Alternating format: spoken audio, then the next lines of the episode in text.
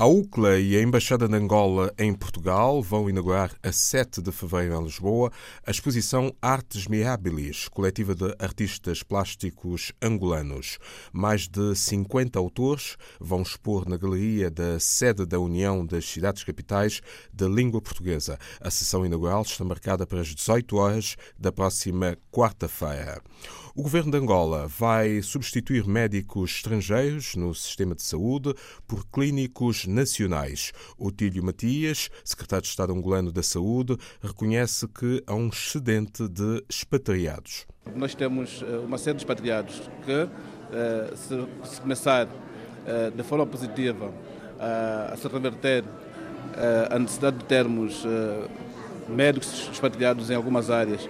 Poderemos aproveitar, sim, essas vagas para admitir médicos e enfermeiros nacionais. Atualmente existem em Angola mais de 6 mil médicos para cerca de 28 milhões de habitantes, apesar da recomendação da OMS para que o rácio seja de um clínico para cada mil utentes. A ética no desporto foi o tema central da reunião dos responsáveis lusófonos do setor na CPLP esta semana em São Tomé e Príncipe, com a participação de Portugal. Os intervenientes defenderam a paz, a disciplina e a solidariedade como prioridades, até porque poucos meses faltam para a realização dos 11 primeiros Jogos Juvenis da Comunidade. Jornalista Ramusel Gassa, da delegação da RTP. Faltam cinco meses para a 11 edição dos Jogos Juvenis da CPALP, que pela primeira vez são realizados em São Tomé e Príncipe.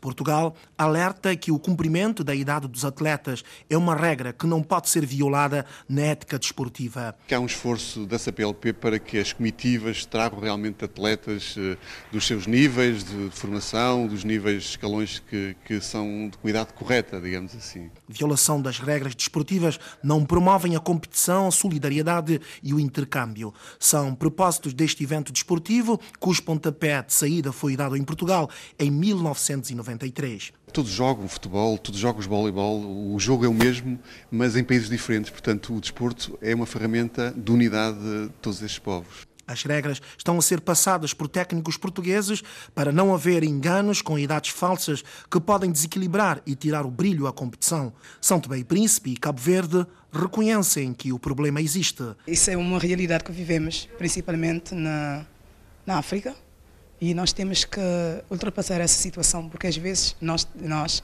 nós em Cabo Verde tentamos é, é, primar para levar os atletas com essa com a faixa etária e quando chegamos nas competições temos problema de encontrar pessoas com mais de 30 anos e isso é um caso que devemos ultrapassar, que já estamos é, no pleno, pleno século XXI. Todos os países da CPLP devem respeitar, eh, digamos, a determinados tipos de regras, normas desportivas e, em princípio, nós precisamos também de ter um plano, digamos, como chamamos plano estratégico nacional, e cada país vai traçar um plano de acordo com as suas características próprias.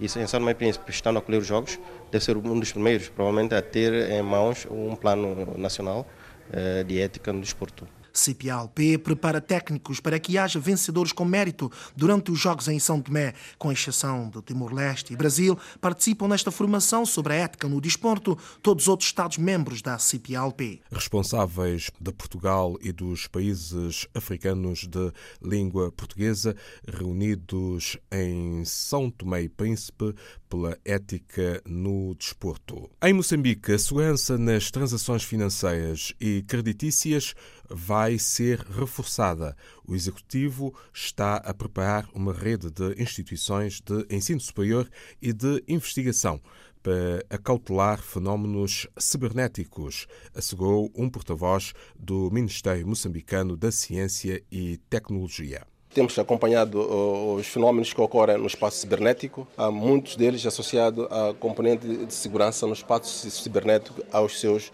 utilizadores. Os sistemas na internet genéricos são bons, mas aqueles sistemas associados à identidade eh, do individual de cada utilizador, esses são um pouco mais sensíveis e precisam de tratamento e, na medida do possível, se conseguíssemos que a maior parte desses sistemas fossem localizados no país, seria bom. Este espaço que está a dar o Ministério da Ciência e Tecnologia, Ensino Superior e Técnico é no sentido de assegurar que a maior parte dos dados e serviços dirigidos aos membros da comunidade acadêmica sejam localizados no país. A projeção da Moranet é que nos próximos 4, 5 anos cresça para cobrir cerca de 200 instituições eh, eh, distribuídas, portanto, instituições de ensino superior, de ensino técnico profissional e de investigação.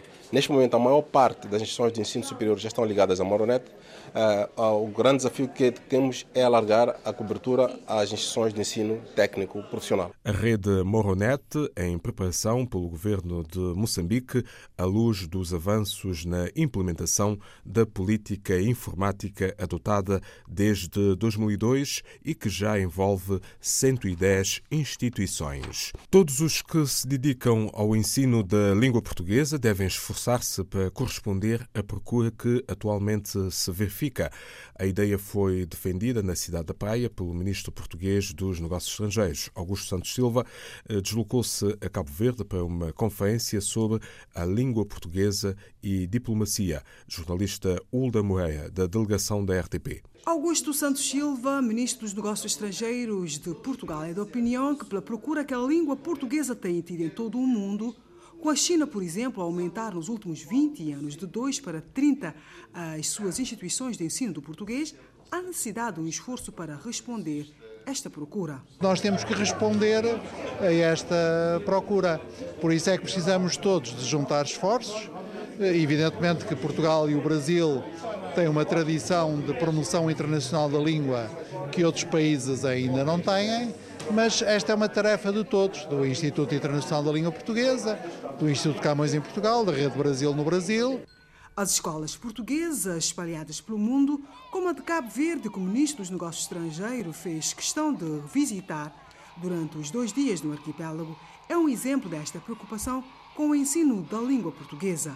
O reforço do ILP e Instituto Internacional da Língua Portuguesa é outra aposta. A grande força está a colocar em rede, quer dizer, pôr a trabalhar em conjunto, todos aqueles que agora projetam internacionalmente o português. Para o Ministro dos Negócios Estrangeiros, Augusto Santos Silva, fazer a diplomacia em língua portuguesa passa não apenas pelo uso da língua junto das organizações internacionais, mas também por valorizar a identidade e todo o património existentes em português. As literaturas, a literatura brasileira é hoje uma das literaturas mais importantes do mundo. Eh, nós temos em Moçambique alguns dos criadores literários mais importantes do mundo. Eh, Portugal eh, vai ser o país tema da grande feira do livro da América Latina este ano e temos que aproveitar passo a passo todas estas oportunidades. A Conferência Língua Portuguesa e Diplomacia que ministrou no Instituto Internacional de Língua Portuguesa fechou a visita de dois dias às cidades da Praia e do Mindelo do Ministro dos Negócios Estrangeiros de Portugal. Cada vez maior a procura pelo ensino do português no mundo.